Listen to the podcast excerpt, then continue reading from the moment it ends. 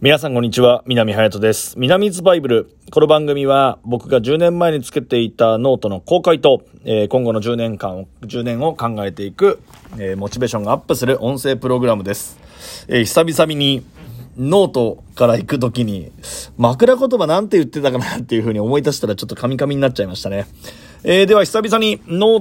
トから行きたいと思います。えー今日のノートに書いてあるのは、えー哲学者ピタゴラスの、えー一言。参ります。怒りは無謀をもって始まり、後悔をもって終わる。えー怒りは無謀をもって始まり、後悔をもって終わる。という言葉が、えーノートに書かれています。えー喜怒哀楽がありますが、え僕はですね、正直、喜怒哀楽の度を、え表すのが非常に、え難しい人です。えーなかなか怒れないというのが正直なところで、えーまあ、多少ね、イライラはしても、怒れないんですよね。あんまりなんか叫んで、こう怒鳴り、怒鳴ったとかっていう経験もないですし、なんか怒ろうとすると、その、怒る自分にこう引いてしまう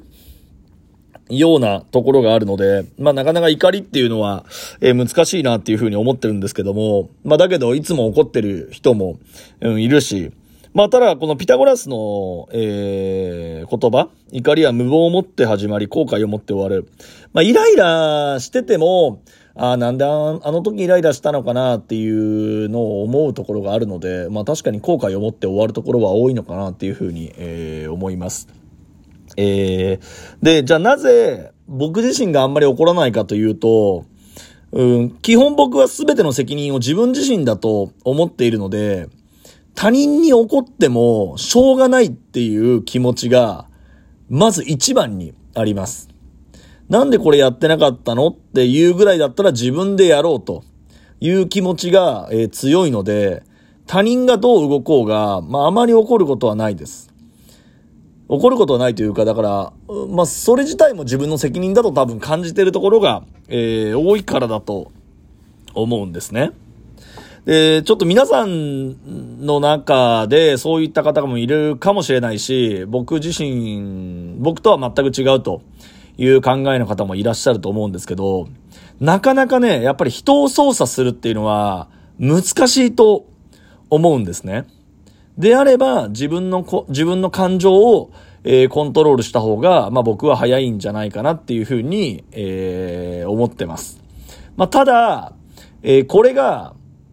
えー年を、年齢を重ねていくと、どうしても、それよりも、えー自分の下にいる、まあ、下って言い方おかしいな、えー部下だったり、えー発注先の方々を動かす方が、えー多くなってきている年代に僕は、えーなっているので、となると、えー人の考え、彼らのその感情をコントロールして、うまく仕事をしていかなきゃいけないなとは思ってます。えーこれはね、ちょっと難しい話になるんですけど、あんまりね、僕は人を信頼をしていないかも。心の底から。うん。何かしらの立ち位置の中で、信頼はもちろんしているけど、対人間、対人間っていう風になると、本当に信頼してる人って、片手いるかなっていうぐらいですね。多分皆さんもそうじゃないですかね。対人間っていう風に当てはめると。何かしら今の時代は肩書きがついてくるので、そこへの信頼感だったり、えー、信用っていうのも出てくるんですけど、対人間ってなると難しいなと思いますが。えー、ということで、えー哲学者ピタゴラスの一言を今日はお届けしました。怒りは無謀をもって始まり、後悔をもって終わる。まあ、あのーちょっと最後締めになりますけど、笑顔で入れたらいいですね。うん。笑顔で入れたらいい。まあ、その気持ちのコントロール、えうまくしていきましょう。以上、南津バイブルでした。